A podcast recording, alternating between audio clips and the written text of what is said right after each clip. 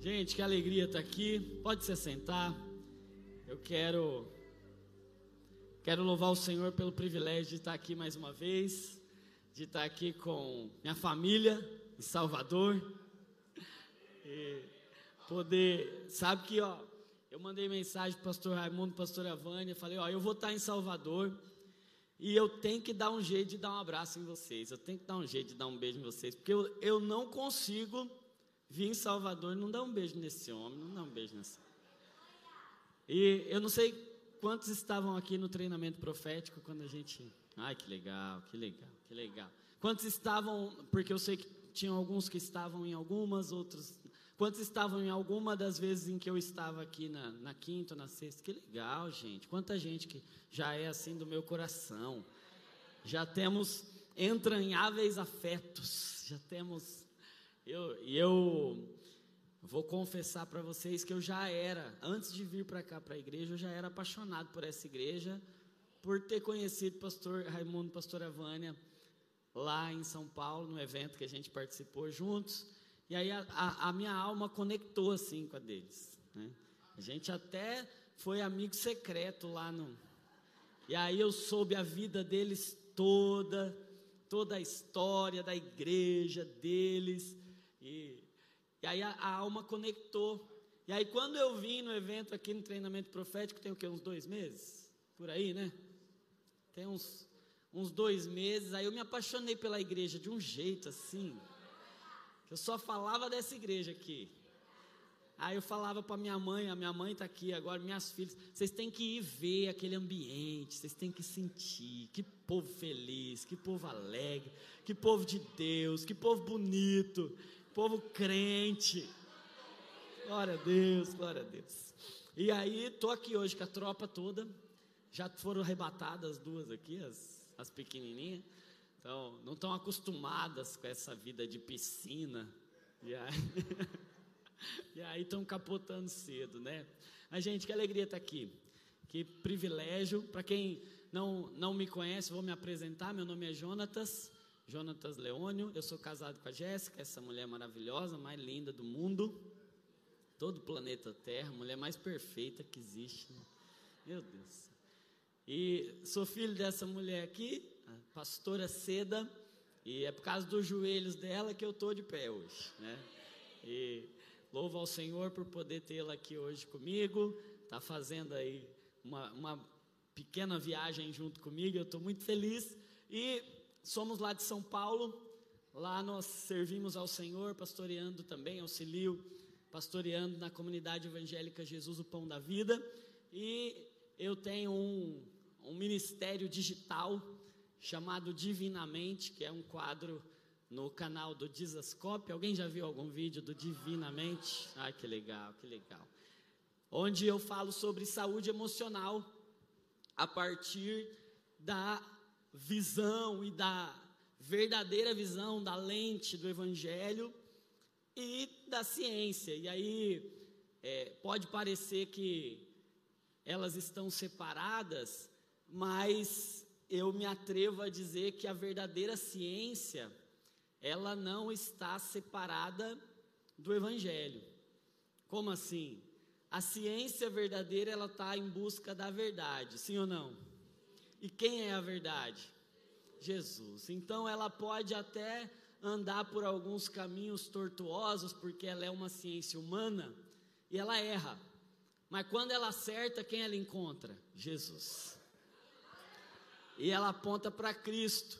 E esse entendimento de que tudo, todas as coisas estão apontando para Cristo, e a gente poder encontrar isso em todas as esferas da sociedade, encontrar Cristo e mostrar, revelar Cristo ao nosso país, ao mundo, em todos os setores, em todos os cenários.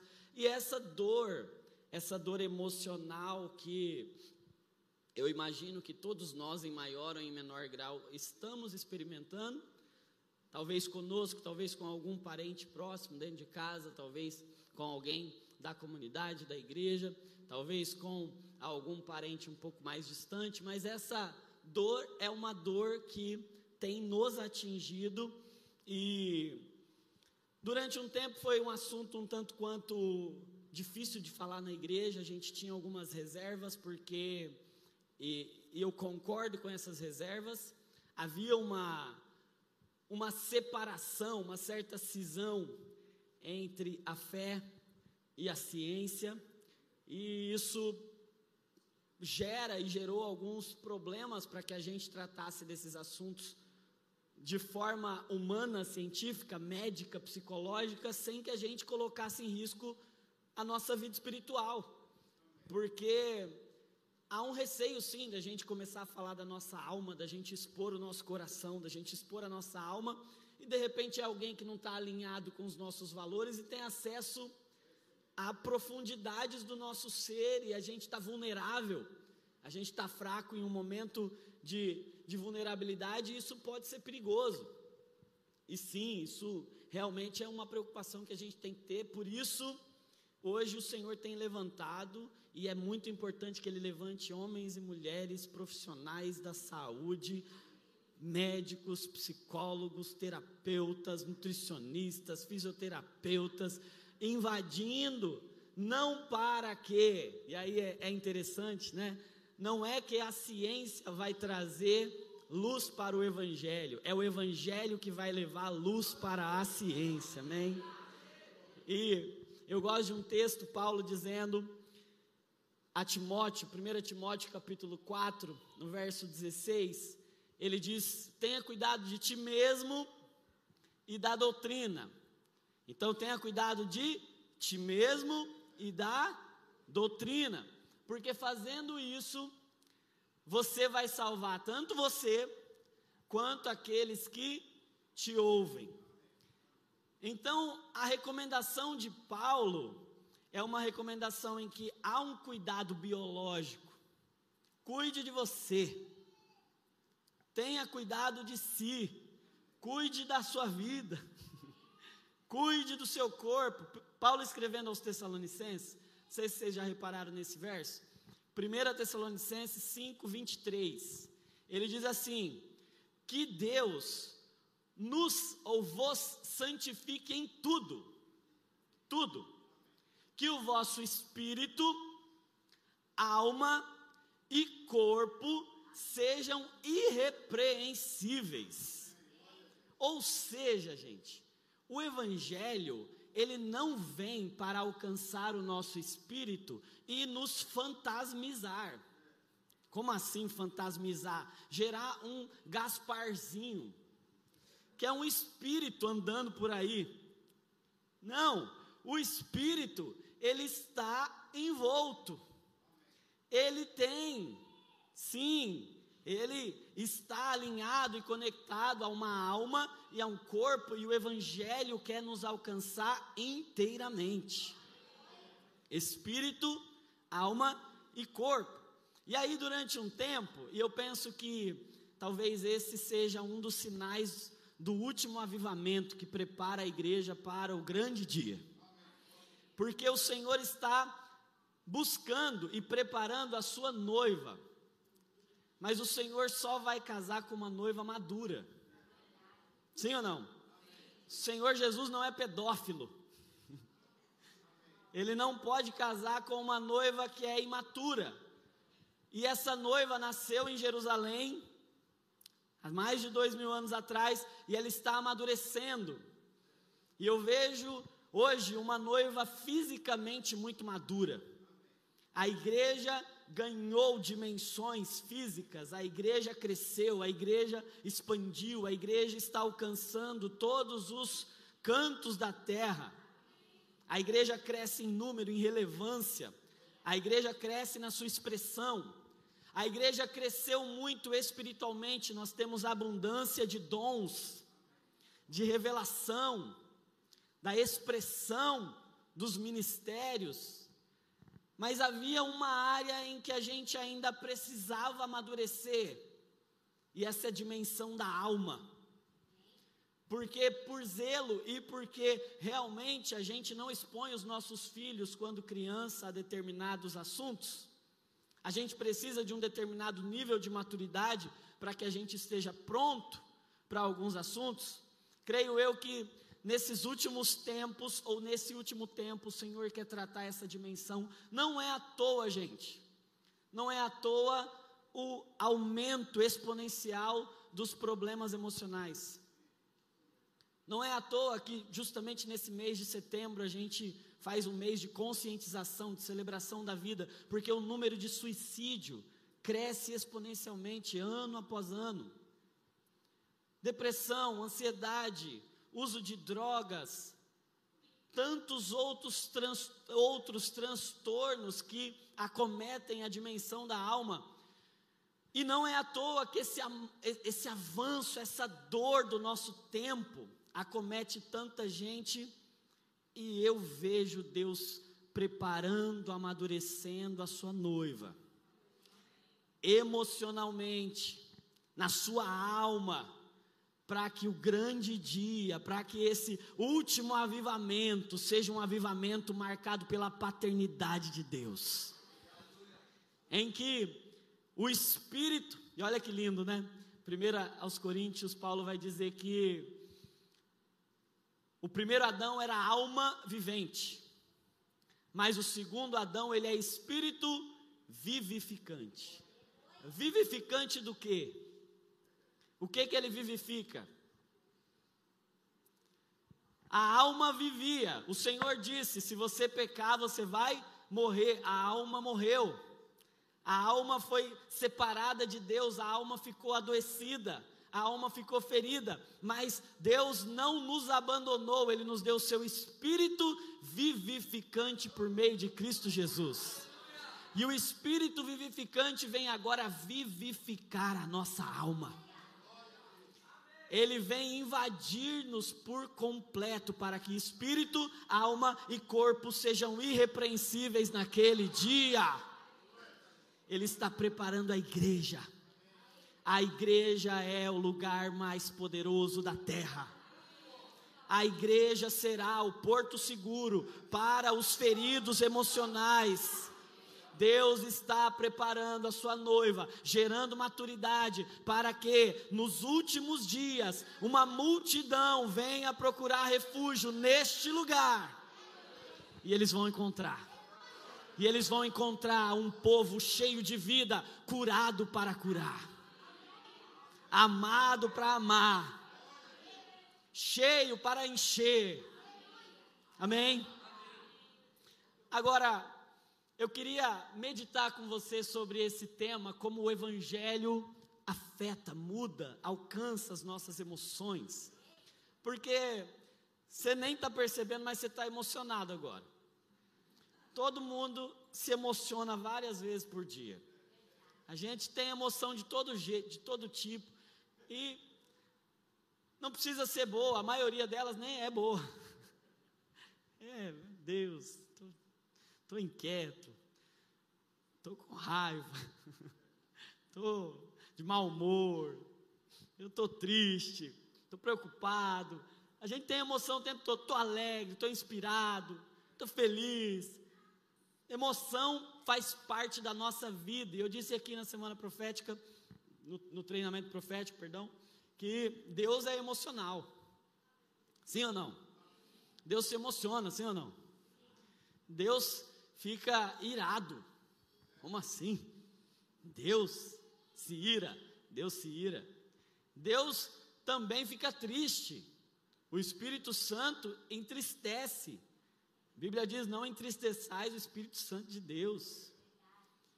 Espírito, ou o Senhor também se alegra. Deus é emocional e as emoções dão graça para a vida. As emoções são como um tempero da vida sem emoção. Sabe quando você vai fazer aquele passeio na praia lá, né? Que o, o, o cara do, do bug fala com emoção ou sem emoção? Aí você fala, ah, com emoção. Porque com emoção é mais gostoso. Sabe, gente, o grande problema da vida não é, não é a dor. O grande problema da vida é a insensibilidade, é a apatia, é uma vida sem gosto, sem sabor, sem graça. Deus é emocional, Ele tem emoções e Ele compartilhou isso conosco, por graça, Ele deu para a gente essa possibilidade de se emocionar. Mas essas emoções precisam amadurecer, precisam entrar em um processo de maturidade, porque a criança, ela tem um jeito de lidar com as emoções. O adolescente já tem outro, mas o maduro, ele é diferente. É para isso que o Senhor está chamando a igreja, para que o Evangelho agora amadureça a nossa capacidade de se emocionar. Até um determinado ponto, a gente foi ensinado a reprimir as nossas emoções. Nesses últimos dias, o Senhor quer nos chamar a redimir as nossas emoções. Não é reprimir, é redimir, é resgatar, é transformar, é amadurecer. Deus não quer que a gente simplesmente controle as emoções. Deus quer que a gente entregue as emoções. É diferente. Não é ficar preso, é ser livre. É ser como Ele é, amém? É se emocionar como Ele se emociona. É ter os pensamentos que Ele tem teus pensamentos me definem. Eu penso o que ele pensa, eu sinto o que ele sente. Ele é a minha realidade. Nós estamos conectados. É para isso que ele está nos chamando, gente. Não é para eu ficar ali me segurando, não, eu não posso, eu não posso, eu não posso, eu não posso chorar, eu não posso sorrir, eu não posso isso, eu não posso aquilo. Gente, o, o menino, quando ele é menino, em nada ele difere do escravo, o herdeiro. Mas ele é imaturo, ele ainda precisa fazer coisas. Não faça isso, não faça aquilo. Ele não tem acesso a tudo. Mas nesse momento o Senhor quer nos preparar emocionalmente para ter acesso a lugares que a gente ainda não teve. Ele quer amadurecer a sua igreja, a sua noiva. Amém? Você abre sua Bíblia comigo, Filipenses. Filipenses é uma carta que vai falar sobre alegria.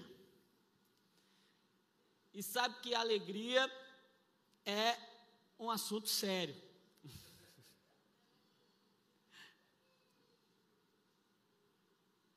C.S. Lewis diz que alegria é assunto sério no céu. A gente acha que alegria é brincadeira, mas para Deus alegria é assunto sério. É sério.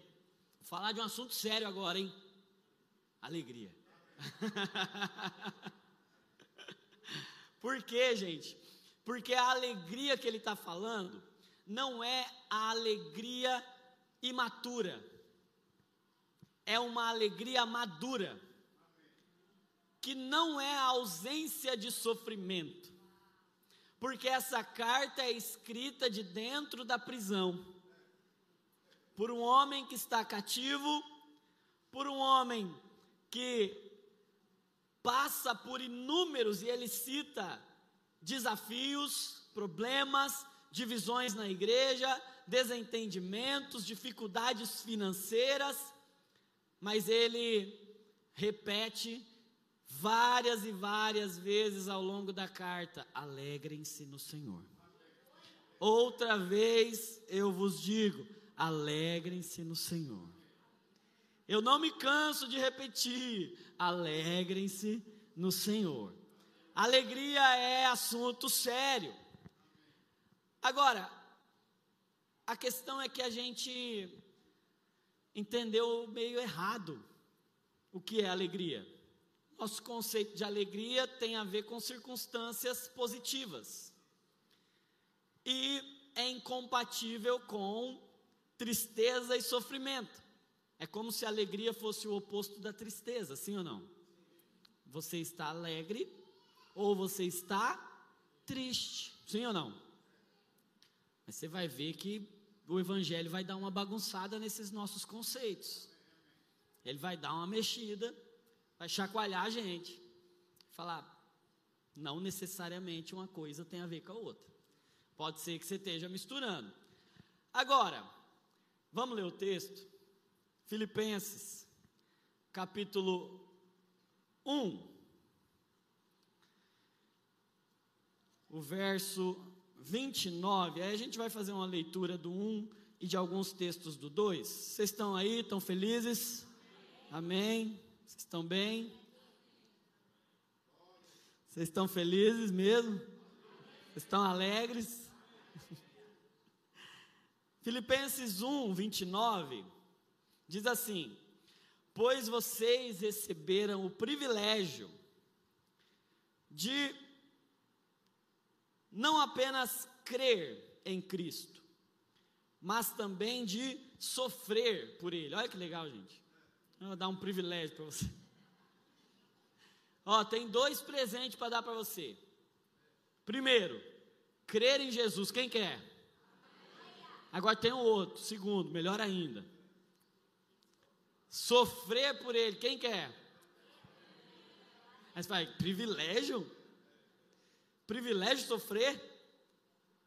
Não, não está fazendo muito sentido, não. Você vê como a nossa visão como os nossos conceitos, eles de vez em quando se chocam com os conceitos do Evangelho. E o Evangelho vai fazer uma transformação, uma revolução, revolution, dentro da nossa mentalidade.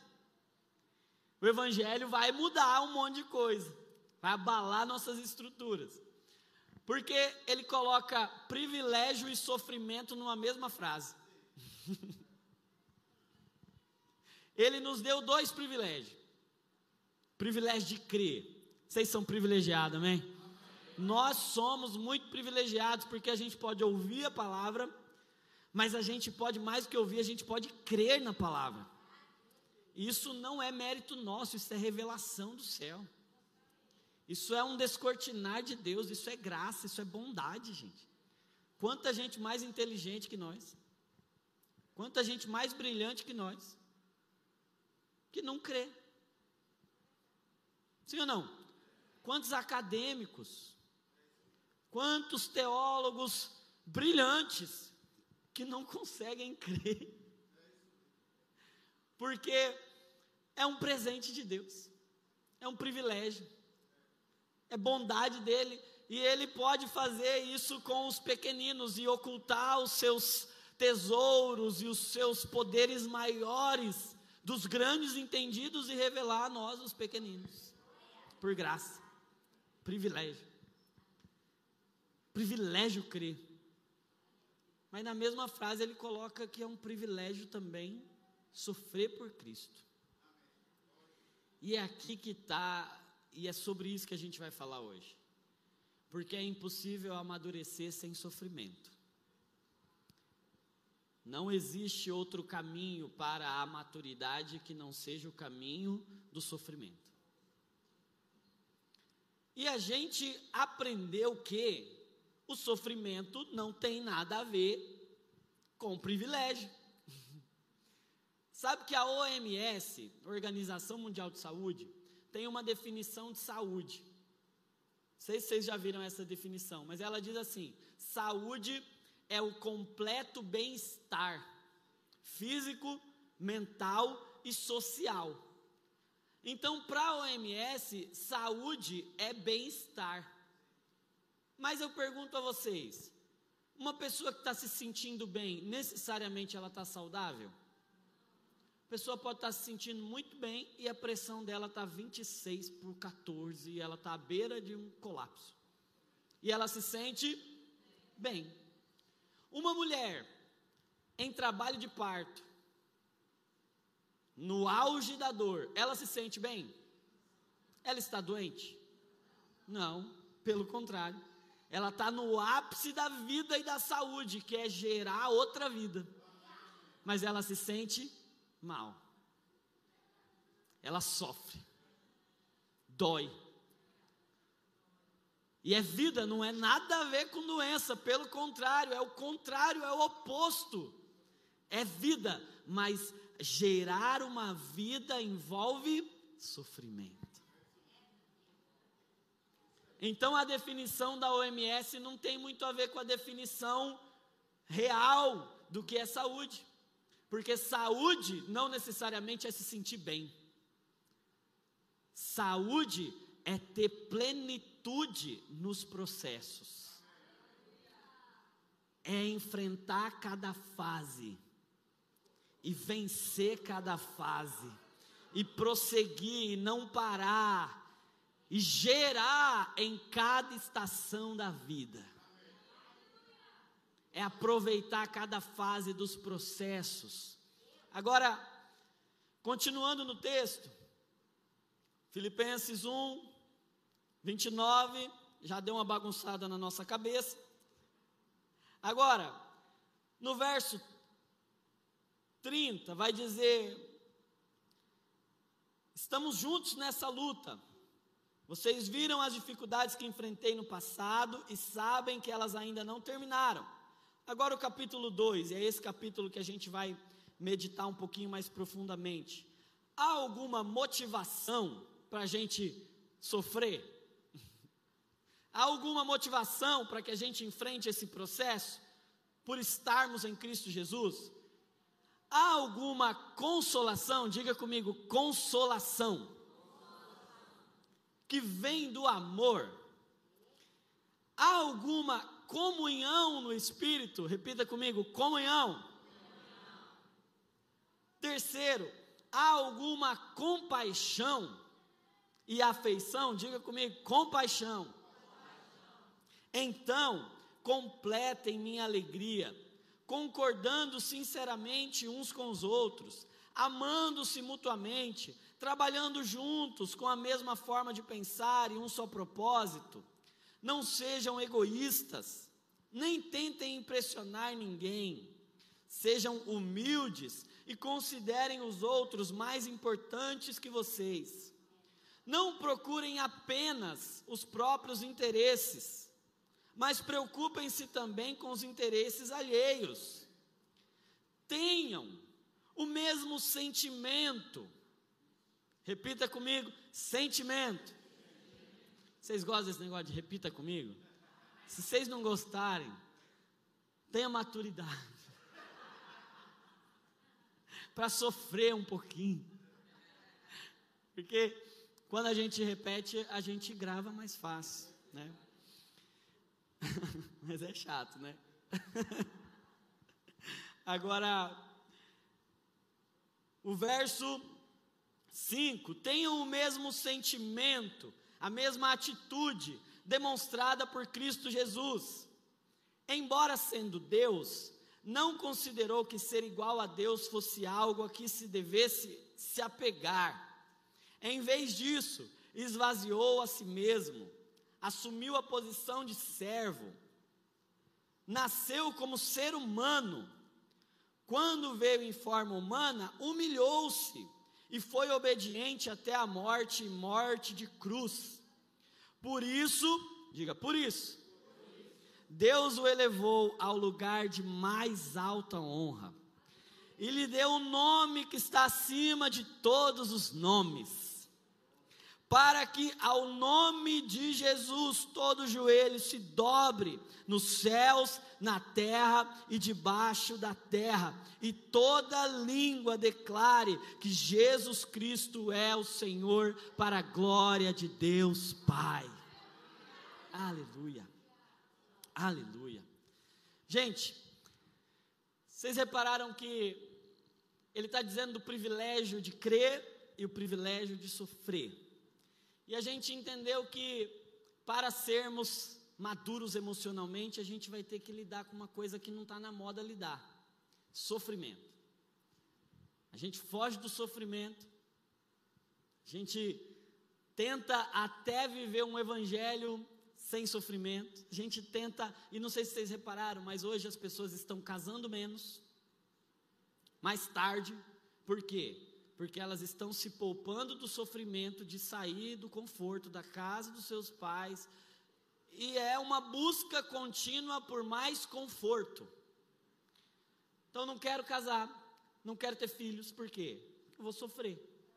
Cortar minha barriga, vou engordar, vou ter celulite, vou ter estria. Vai me trazer desconforto. Vai me prejudicar. E eu tenho que me poupar, sim ou não? Então essa mentalidade do poupe-se, do Olha só quem disse isso, hein? Diga aos anjos, dá ordem aos anjos, para que você não tropece em pedra nenhuma. Isso aí é uma teologia do diabo. Sabe que foi o diabo quem levou Jesus para o lugar mais alto. E foi o Espírito que levou Jesus para o deserto para ser tentado. Tem hora que a gente está no deserto e a gente fala, é o diabo. E tem hora que a gente está lá em cima, a gente fala, foi Deus. Mas às vezes a gente pode estar tá lá em cima porque o diabo está tentando a gente. E às vezes a gente pode estar tá lá no deserto porque Deus está preparando a gente.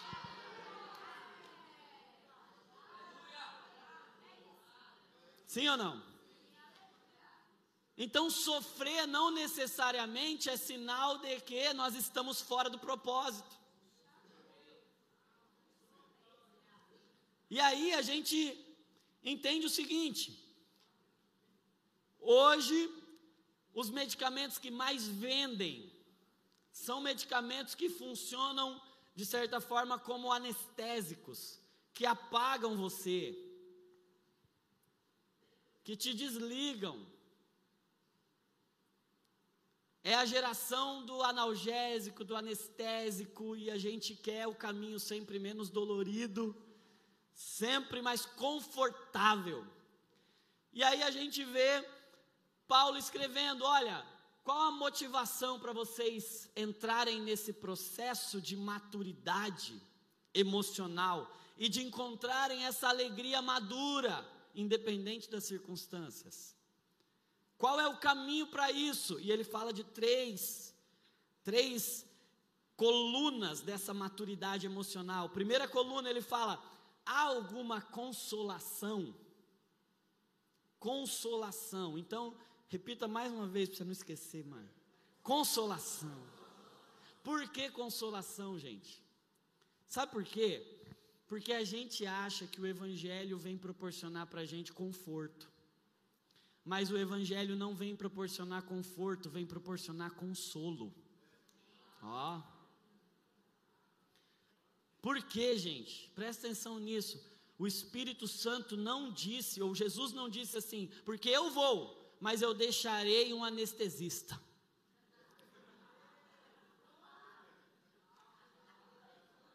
Eu vou, mas eu deixarei outro consolador. Sabe qual é a diferença do anestesista para o consolador? O anestesista vai te apagar, você não vai sentir nada. Estou sentindo nada. Não estou sentindo minhas pernas. Mexe aí, está sentindo alguma coisa? Não, estou sentindo nada. O Espírito Santo não veio tirar todas as dores. Ele veio dizer: Eu estarei com você em todas elas. não é um anestésico, é consolo. Sabe por quê? Porque nós estamos em um mundo caído e a dor nos lembra que nós não somos daqui. Se não tivesse dor, a gente ia achar que a gente estava em casa. Mas como disse C.S. Lewis, se tem dores e desejos que nada nesse mundo pode resolver, é um sinal de que nós não fomos feitos para este mundo nós ainda não estamos em casa. Em cada rosa linda, maravilhosa, tem um espinho para lembrar. Você não é daqui. Em cada vida que nasce, linda, maravilhosa, olha que princesas dormindo, lindas, preciosas, maravilhosas, mas para elas chegarem aqui foi necessário uma dor. Porque dentro deste tempo, cada bênção linda, maravilhosa, cada rosa, cada vida, cada presente vai carregar consigo um espinho para te lembrar que nós não somos daqui.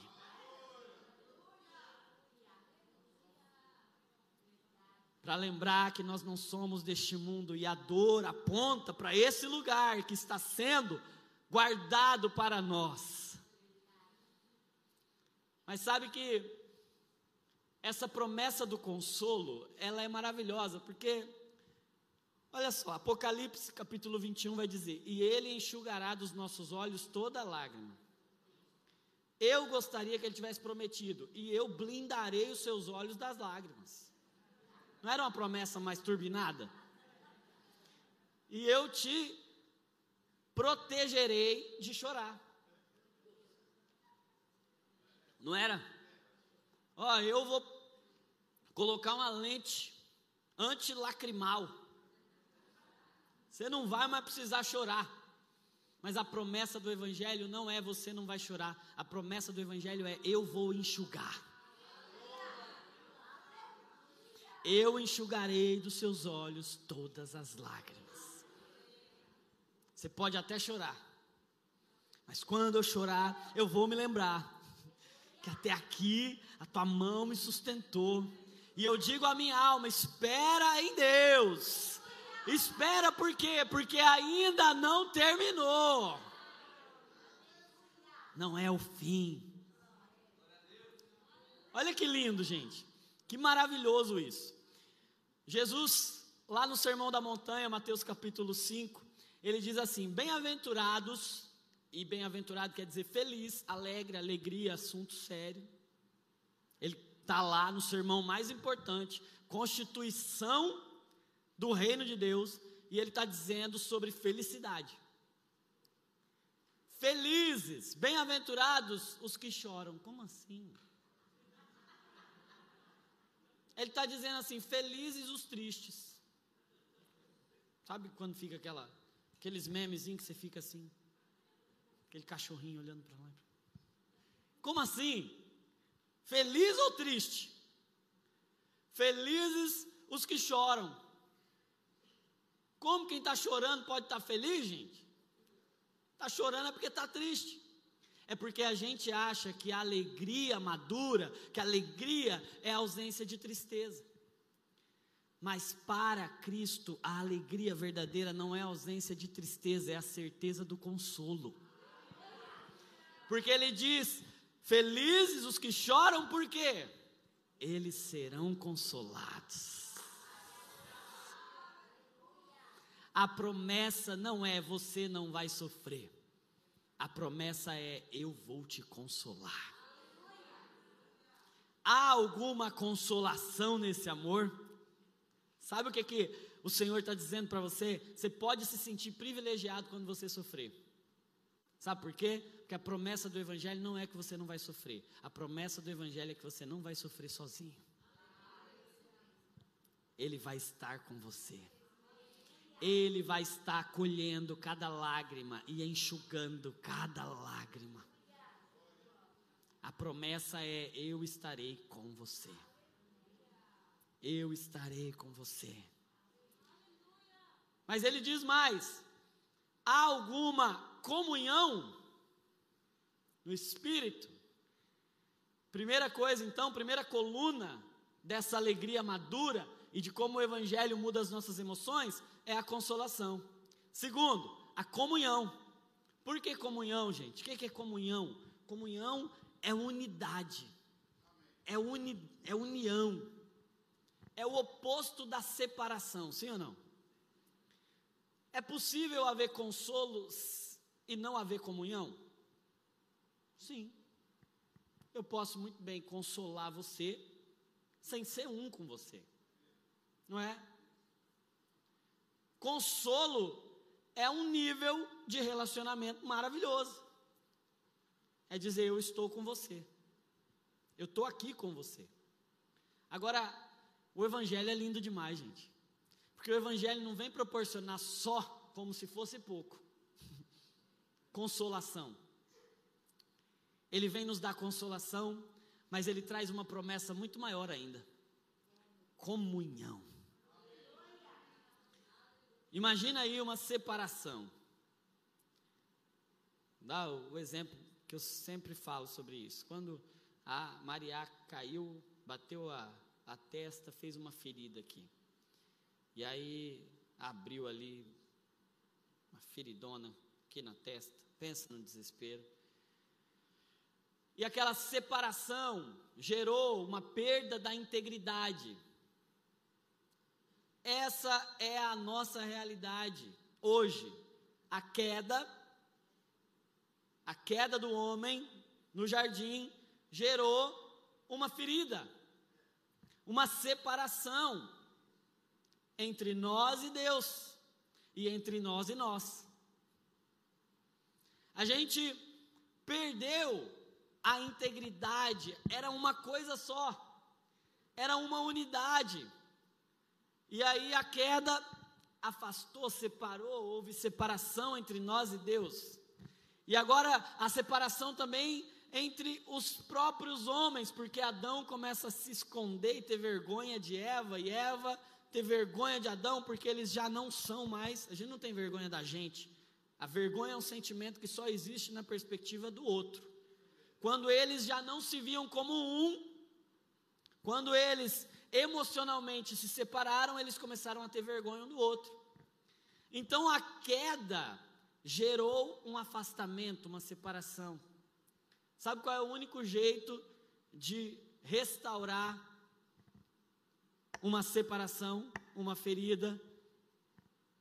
Por exemplo, quando a Maria teve essa ferida, as duas bordas ficaram separadas, o único jeito foi dar um ponto. Nós estávamos feridos, separados de Deus. O único jeito era se Deus desse um ponto. E a cruz é o ponto de Deus cravando, vindo de cima para baixo e nos unindo de volta a Ele. A comunhão é a cura da nossa ferida na alma. É a cruz, é o ponto, é a sutura de Deus, nos unindo de volta a Ele, de cima para baixo.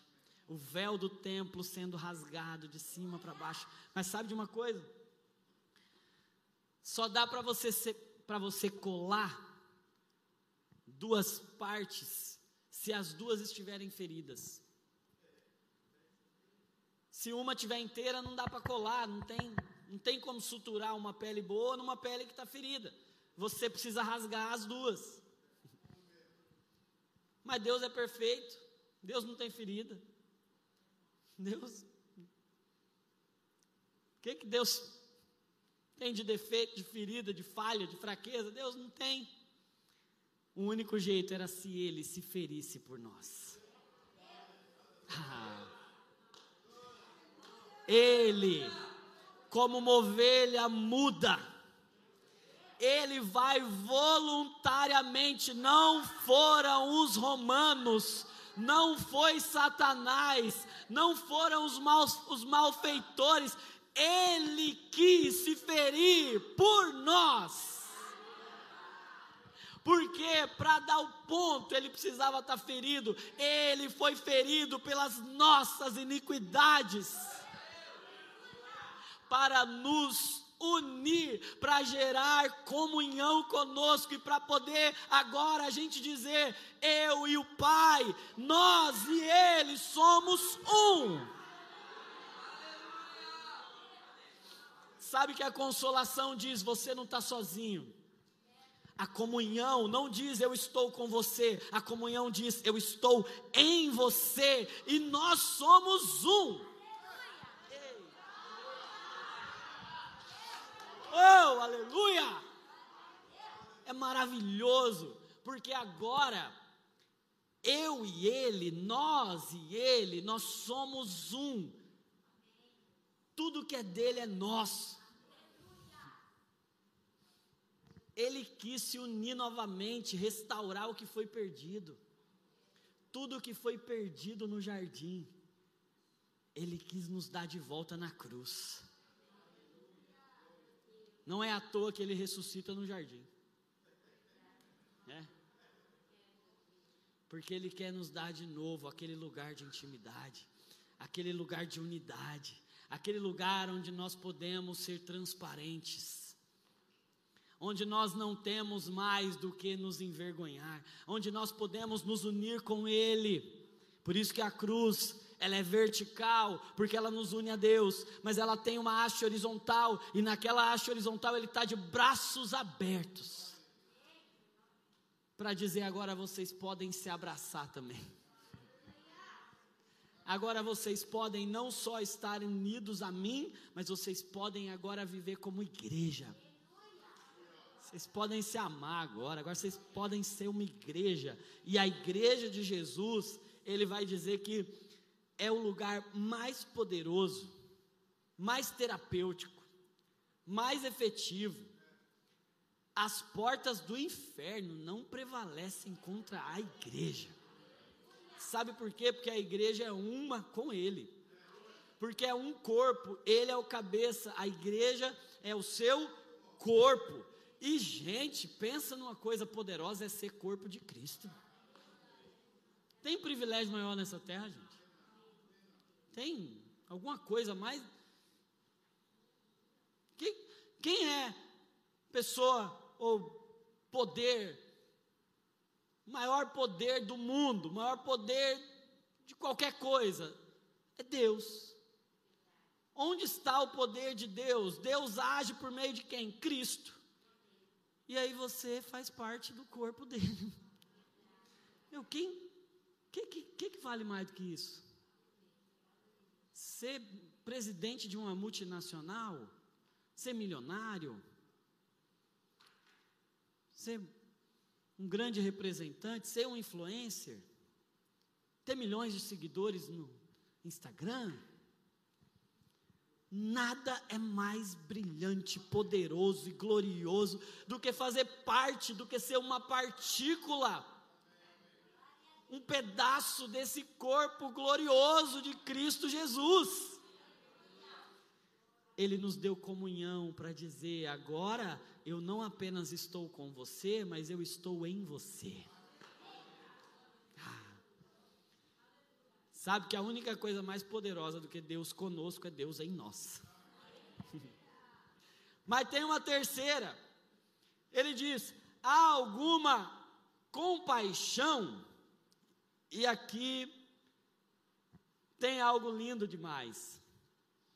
E esse assunto tem mexido muito comigo. Porque se nós estamos falando de compaixão, nós estamos falando de sofrimento. Sim ou não? Porque não existe compaixão se não tem sofrimento. Né? Compaixão só existe quando tem paixão. Paixão é sofrimento. A paixão de Cristo não é o romance de Cristo. Quando você assiste lá o filme Paixão de Cristo, o que, que é aquela paixão? Aquela paixão é dor, é sofrimento, é angústia. Agora, é uma angústia, é um sofrimento que não é seu, que é do outro, não é? É um acesso a uma dor que não é sua, é do outro, mas você fala, é minha agora. Agora a sua dor é minha dor. E sabe, gente, eu penso que chegou esse momento da igreja, da igreja ser invadida e batizada, mergulhada em compaixão. Compaixão. Sabe por quê, gente? A cruz é essa história de compaixão, em que Cristo sente a nossa dor. Nenhuma das dores que ele passou era dele. Nenhuma das feridas que ele passou era dele. Eram todas nossas, mas ele vem sentir o que a gente está sentindo. Ele vem pegar para ele a nossa fraqueza.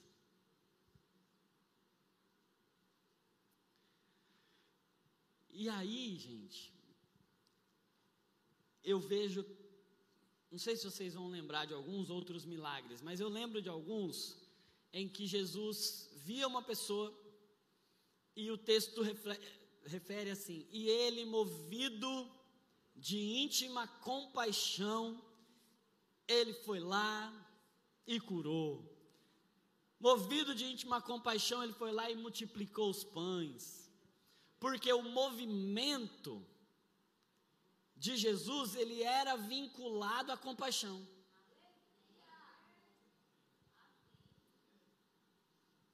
O poder de Deus atuava, ele era movido pela compaixão. E aí, gente, eu me lembro de uma história como a do bom samaritano, vocês lembram? O sacerdote passa e vê alguém sofrendo.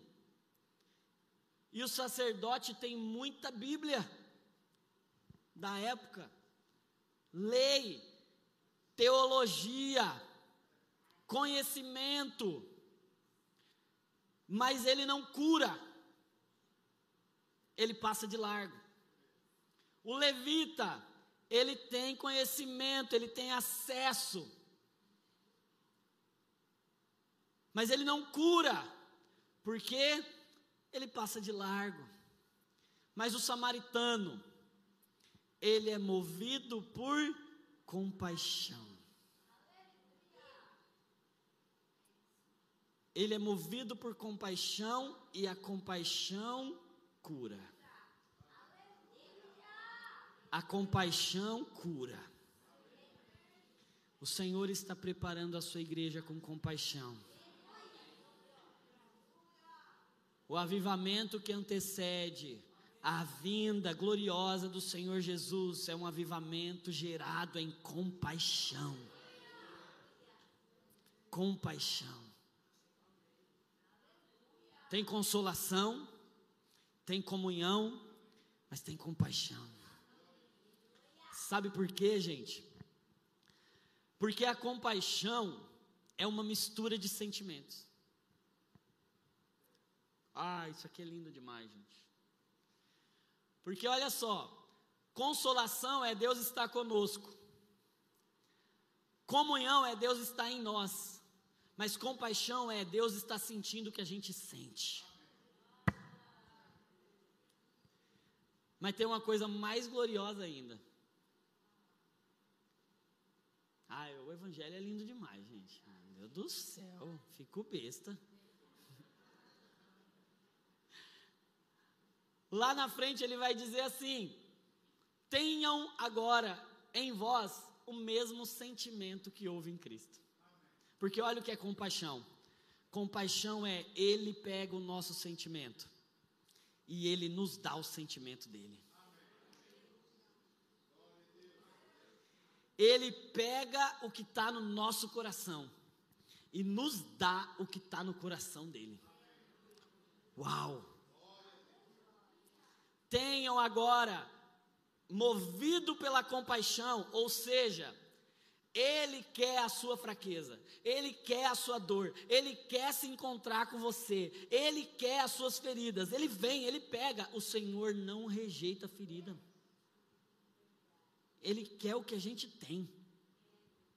Olha como é lindo isso. O Senhor nunca precisou de muito para fazer nada, sim ou não? Vocês lembram daquela viúva com duas moedinhas? Vocês lembram daquela viúva que tinha um pouquinho de azeite? Só um pouquinho, só um tiquinho. Um pouquinho de farinha, um pouquinho de azeite. Vocês lembram do menino com cinco pães e dois peixinhos? O Senhor nunca precisou de muito para fazer nada. Não precisa que seja muito e não precisa que seja bom. A única exigência é que seja tudo.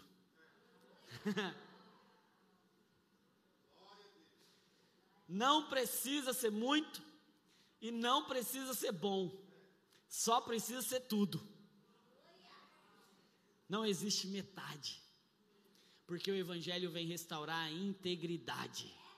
Integridade é inteireza, Ele quer tudo.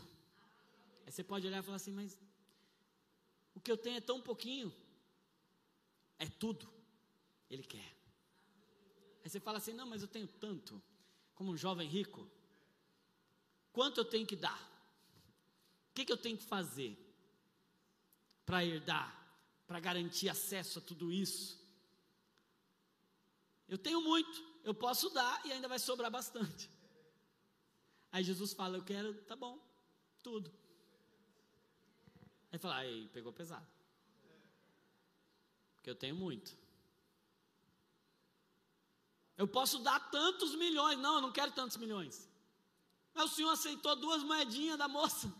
Por que, que o senhor não vai aceitar os meus milhões? É porque não é tudo.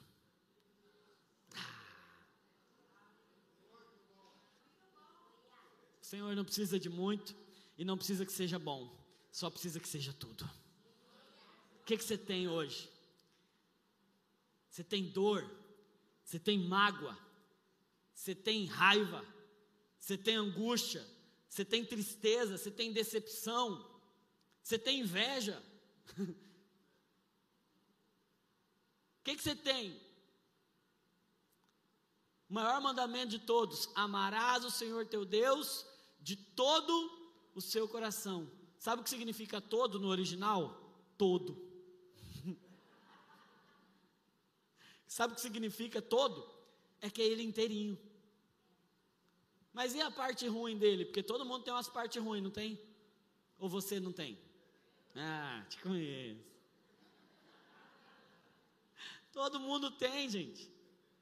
Todo mundo tem. São marcas, são cicatrizes, são feridas que a gente vem carregando, a gente já nasce ferido. E aí, ao longo do tempo, umas feridas vão se fechando, outras vão se abrindo, depende, mas todo mundo carrega um monte de ferida dentro da alma. O Senhor quer essa parte? Está tá dentro do tudo? Está dentro do tudo, Ele quer. Sabe o que eu aprendi, gente? Moisés, sei se vocês vão lembrar dessa história, está lá em 2 Coríntios, acho que 3. Não, peraí, peraí. Deixa eu falar certo, porque vocês são muito, muito especiais para eu falar uma coisa que não está certa. Vocês não merecem. 2 Coríntios, capítulo 3, do 16 ao 18. Vocês lembram daquela história em que Paulo está falando sobre Moisés e o véu que Moisés usava para cobrir o seu rosto, sim ou não? Vocês lembram? Por que, que Moisés usava o véu? Para esconder a glória do rosto. Só que, quando a gente olha, parece que ele está escondendo a glória para o povo não ver a glória de Deus, mas não é isso que está lá. O texto diz que ele usava o véu para que o povo não visse a hora que a glória ia embora. Sim ou não?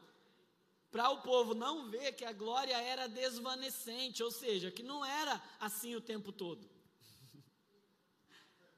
É a gente. A gente não é assim o tempo todo. Aqui a, a glória brilha. Que todo mundo está com o rosto brilhando, com um véuzinho assim, ó. Nossa, é muita santidade. Eu tenho até que dar uma segurada. Minha vontade era mostrar um pouco mais da, do brilho que tem aqui. Mas sabe que tem hora, e todo mundo tem as horas que o brilho vai embora. Seja numa discussão com a esposa, com o marido, no trabalho, no quartinho escuro, no banheiro. Chega uma hora que a glória parece que ó, desvanece. A gente esquece. A gente meu Deus. Não combina isso com aquele brilho. Mas não acontece com você? Falou um negócio que você não falaria quando o brilho estava lá. Acontece. Porque a glória vai desvanecendo. Agora, o que que Paulo diz? Capítulo 3, eu vou até abrir esse texto. Esse texto é muito lindo. Meu Deus do céu, gente. Segundo aos Coríntios capítulo 3, verso 16, diz assim: Contudo, Sempre que alguém se volta para o Senhor, o véu é removido. Aí, ó. Tirou o véu. Você veio para Cristo, o véu sai. Pois o Senhor é o Espírito, e onde está o Espírito do Senhor, ali há liberdade. Liberdade de quê? De pular, de dançar, de cantar? Também. Mas é uma liberdade para ser imperfeito. Eita. Portanto, todos nós, verso 18, dos quais o véu foi removido, podemos ver e refletir a glória do Senhor e o Senhor, que é o Espírito, nos transforma de glória em glória, nos deixando cada vez mais parecidos com Ele. Sabe o que é isso, gente? É a nossa fraqueza sendo exposta, sem véu. O Evangelho não veio colocar um véu turbinado. Um véu luminoso, resplandecente, um véu fluorescente com lâmpada de LED. O Evangelho veio arrancar o véu, para que a nossa fraqueza possa ser exposta, para que a glória que vem e vai, vem e vai, à medida que a gente contempla a glória de Cristo, Cada vez que eu contemplo, eu vou sendo transformado de glória em glória, de glória em glória, de glória em glória. Sabe por quê? Porque quando a minha fraqueza encontra o poder de Deus,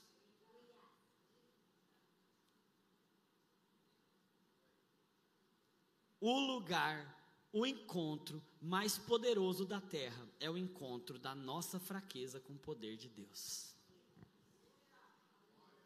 Vou falar de novo isso. Não é sobre esconder fraqueza. É sobre deixar sua fraqueza ser encontrada pelo poder de Deus.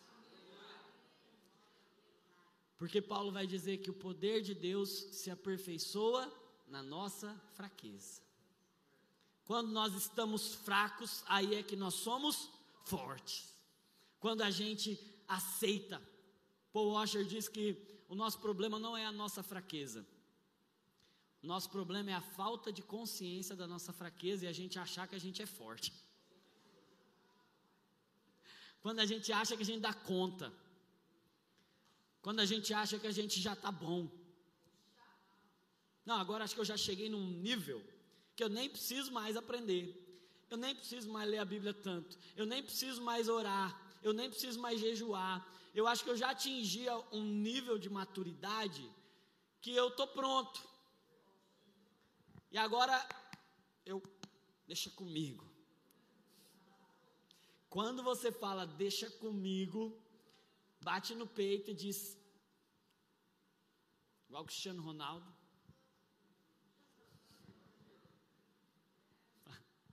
Eu estou aqui, a chance de você cair é grande.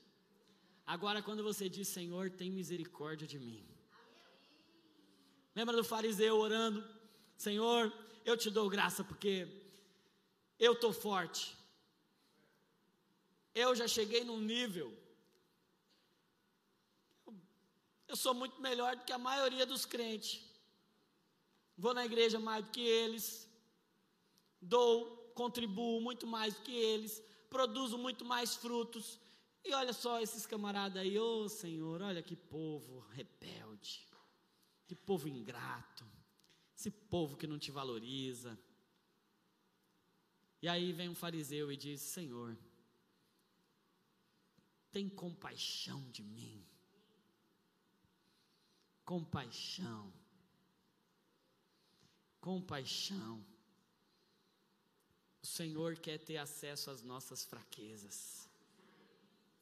Por isso Ele nos deu o privilégio de crer e de sofrer porque é por meio do sofrimento que nós somos aperfeiçoados. Porque o próprio Filho de Deus aprendeu a obediência por meio do sofrimento. Então, não é à toa que o Senhor Jesus diz assim: quem quiser vir após mim,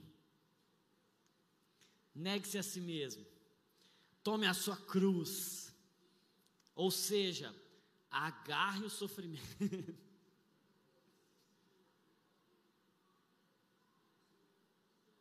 Porque quem quiser ganhar a sua vida, ou seja, se poupar, vai perder. Mas quem quiser entregar a sua vida por amor de mim, esse achou. Aleluia. Compaixão é ele dizendo: Eu quero o que você sente. Porque eu quero que você sinta o que eu sinto. Eu quero a sua fraqueza, porque eu quero te dar a minha força. Por isso, gente, a gente não tem que ter uma pressão de perfeição.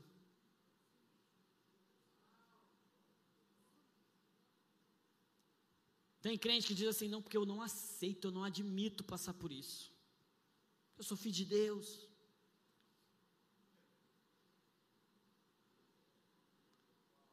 A pergunta não, ou a frase não deve ser eu não aceito, eu não admito.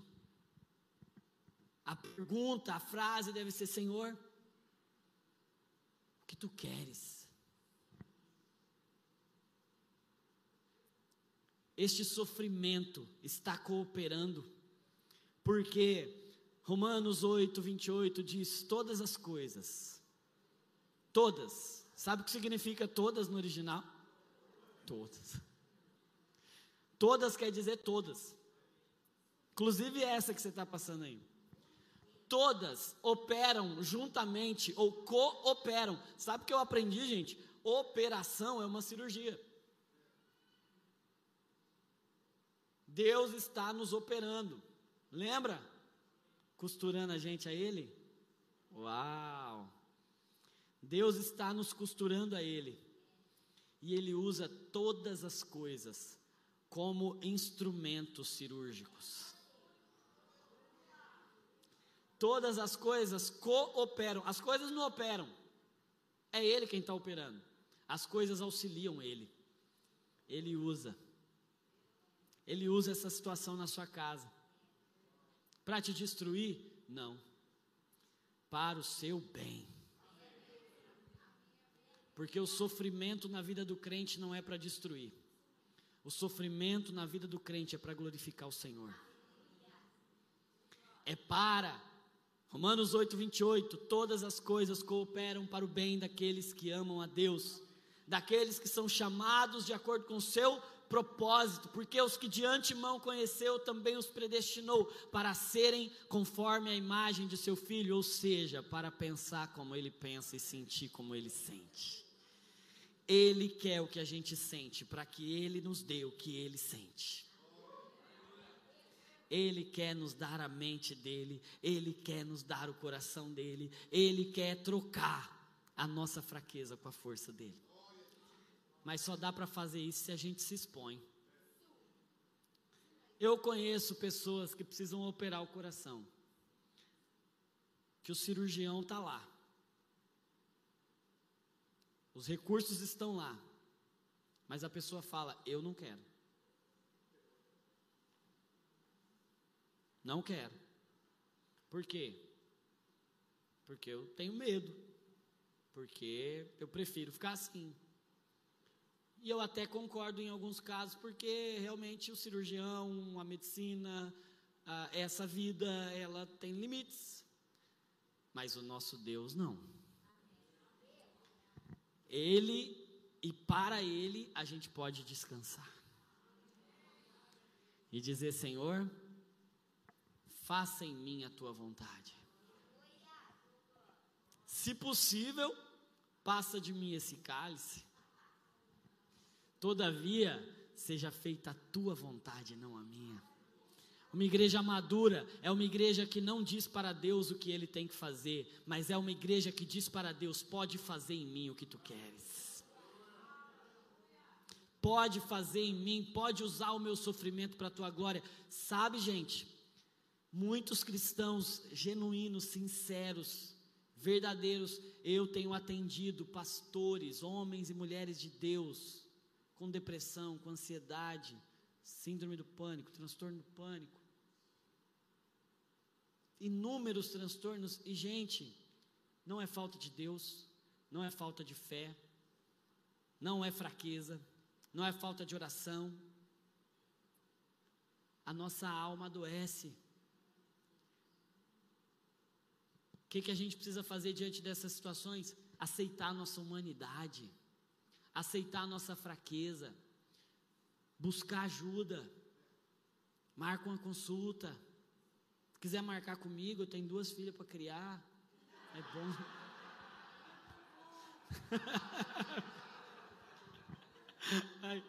Mas sabe de uma coisa, gente? Deus tem levantado irmãos em cada igreja que eu vou, eu conheço uma psicóloga, um psicólogo, um médico que diz: Eu estou sentindo isso aí também, e eu quero servir a igreja. Eu quero me colocar à disposição do corpo de Cristo. Onde você encontrar aí alguém que está precisando de um psicólogo, de uma psicóloga crente, que não vai dar conselho torto, pode procurar, me chama, eu te indico uns lá que já tenho me conectado. E, gente, Deus quer que a gente aceite as fraquezas, porque o único jeito de encontrar força nele é entregando nossas fraquezas. A virtude é o encontro da nossa fraqueza com a força dele. Virtude é o encontro de uma mulher prostrada, rendida, fraca, anêmica, pobre, há 12 anos, gastando tudo, mas sem medo de mostrar sua fraqueza para todo mundo. O mundo todo dizia para ela: não se exponha, se esconda, fique na sua fecha a porta e fica lá morrendo quietinha, mas ela fala: não é assim que a gente se cura. Ninguém é curado se escondendo. Só a cura na comunhão, só a cura na exposição, só a cura no encontro. Eu vou procurar ajuda. E quando a fraqueza dela toca no poder de Deus, Jesus diz: Eu senti, de mim saiu virtude. Porque virtude é o encontro da nossa fraqueza com o poder de Deus. Aleluia! Pode tirar o véu, pode aceitar a humanidade, porque o, o pensamento e a mentalidade, a palavra mesmo sentimento, a mesma mentalidade, a palavra grega proneu, é a palavra que vai dizer qual é a plenitude da mente de Cristo e diz mesmo sendo Deus. Ou seja, uma natureza espiritual perfeita. E ele diz: tenham isso, sejam assim, tenham uma natureza espiritual perfeita. Quem aqui é perfeitamente espiritual? Amém? Quem é? Você é. Pode levantar a mão, fala, eu sou. Quem aqui é filho de Deus? Quem aqui é cheio, é entregue totalmente para Cristo Jesus? Diga amém. Você pode dizer, eu sei quem eu sou em Deus, amém? Eu sei que o Espírito está pronto. Meu espírito já foi regenerado. Você nasceu de novo, você não está nascendo de novo. Um bebê não nasce várias vezes. o bebê nasce. Depois que ele nasceu, ele está nascido. Ele vai crescer. Você já é filho de Deus, amém? Você já é herdeiro, mesmo sendo.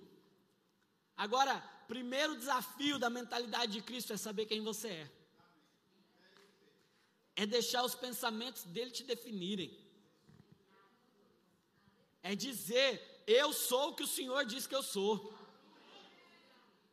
Eu tenho a tua natureza. Eu agora, ah, eu não sou qualquer coisinha, não, gente. Eu sei quem eu sou, mesmo sendo quem eu sou. E aí, é essa mentalidade que ele está trazendo para a gente. Se, sejam assim, tenham essa mentalidade de quem sabe quem é, de quem está cheio de Deus, de quem está cheio da natureza espiritual de Cristo Jesus, mas mesmo assim, sabendo quem você é espiritualmente, seja humano.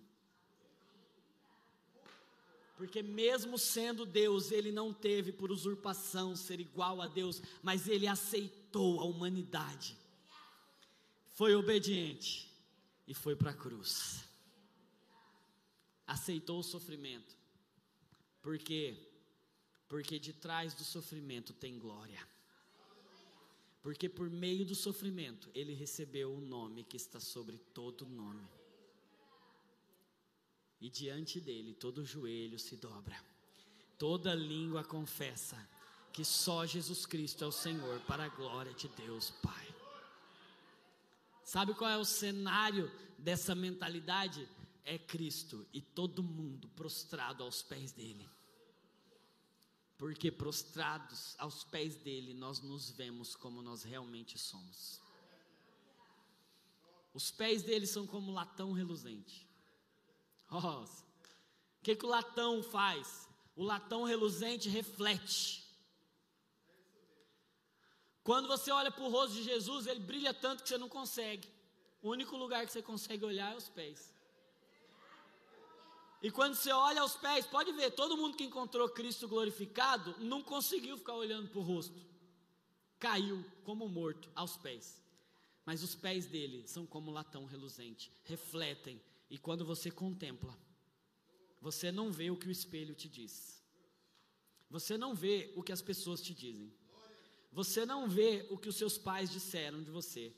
Você não vê o que o seu patrão falou para você. Você não vê o que aquele namorado, namorada, ex-marido, ex-esposa falou para você. Quando você cai aos pés dele, você vê quem você realmente é.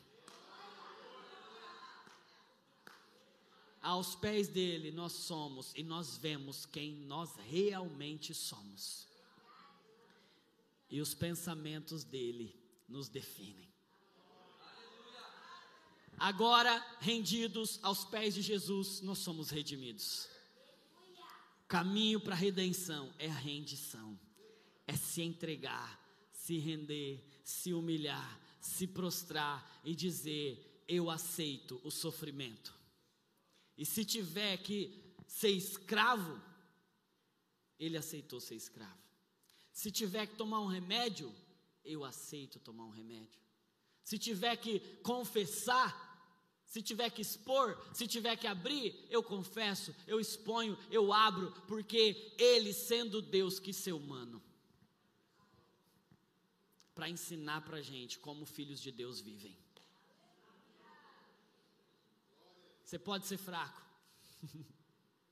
Porque quando você aceita a sua fraqueza e toca no poder de Deus com a sua fraqueza, sai virtude para te curar, amém? Você toma posse dessa palavra? Ah, vocês são tão chiques, tão lindos, que eu queria ficar pregando o resto da, da semana para vocês. Mas se coloque de pé no seu lugar, por favor. Aleluia. O louvor vai, vai louvar? Aleluia. Deixa eu te perguntar agora mais uma vez. Você está feliz? Filipenses capítulo 4, verso 4 diz: Alegrem-se no Senhor. Outra vez eu digo: alegrem-se no Senhor. E se você estiver triste, alegre-se no Senhor, porque alegria não é ausência de tristeza alegria no Senhor é a certeza do consolo, é a certeza da comunhão, é a certeza da compaixão. Ah, você pode estar chorando ou sorrindo, ou pode estar num dia assim normal, como Maria, irmã de Lázaro. Num dia normal, visita em casa, correria, trabalho, onde é que ela está? Aos pés, rendida. chega o dia da morte, o dia da tristeza, o dia da dor, o dia do luto, o pior dia da vida dela. Ela encontra Jesus quatro dias depois do sepultamento. Para onde ela vai? Para os pés de Jesus. Jesus ressuscita. Ressuscita Lázaro. Tem uma festa agora, um culto de ação de graças e aquela festa linda, maravilhosa. Todo mundo vem ver Lázaro. Lázaro está sentado do lado de Jesus. Maria está onde? Aos pés Sabe por quê, gente? Porque as nossas circunstâncias não mudam o nosso lugar. A gente não finge que está tudo bem. A gente chora mesmo, e sabe o que Jesus faz quando ele vê Maria chorando? Ele chora, compaixão. Ele diz: Eu sinto o que você sente, para que você sinta o que eu sinto. Na consolação ele diz: Eu estou com você. Na comunhão ele diz: Eu estou em você. Mas na compaixão ele diz: Eu estou sentindo o que você está sentindo, para você sentir o que eu sinto.